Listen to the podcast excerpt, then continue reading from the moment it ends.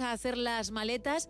Ojo, porque es muy buen plan, ya que Marta López es la encargada en este show, en el No Sonoras, de llevarnos a sitios de ensueño. Todo tuyo, Marta, buenos días. Buenos días, Gema. Hoy traigo tres lugares idílicos a los que nos encantaría viajar. Perdido en el Océano Atlántico a 1.600 kilómetros del continente europeo, podemos encontrar un maravilloso oasis.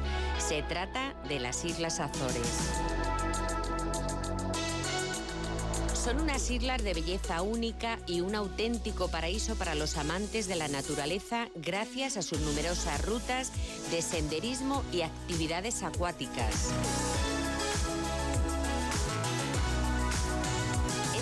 Archipiélago se encuentra en Portugal, salpicado de antiguos volcanes, zonas termales, acantilados escarpados, playas de ensueño y hermosos valles.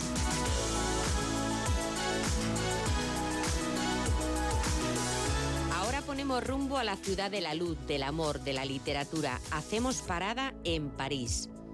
Y es que se trata de la única ciudad que tiene dos lugares entre los 10 de mayor interés turístico de Europa, la Torre Eiffel y Notre Dame.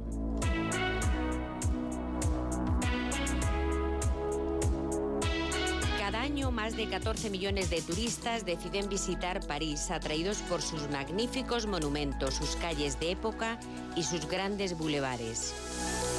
Además de ser una de las capitales gastronómicas más reputadas del mundo, París seduce por su ambiente lleno de romanticismo y de lujo.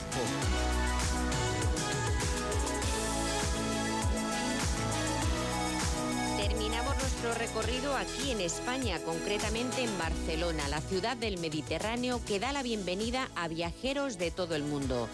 Viajeros que llegan hechizados por las formas sorprendentes de la arquitectura de Gaudí por las calles animadas como las Ramblas, la Sagrada Familia, exposiciones, bares y restaurantes a la última. Y es que Barcelona es una ciudad cosmopolita, pero aún se puede pasear como si se tratara de un pueblo, con la personalidad diferente de cada uno de sus barrios. Otra ciudad imprescindible para nuestro próximo viaje. Gracias, Marta. 5 y 39, 4 y 39 en Canarias.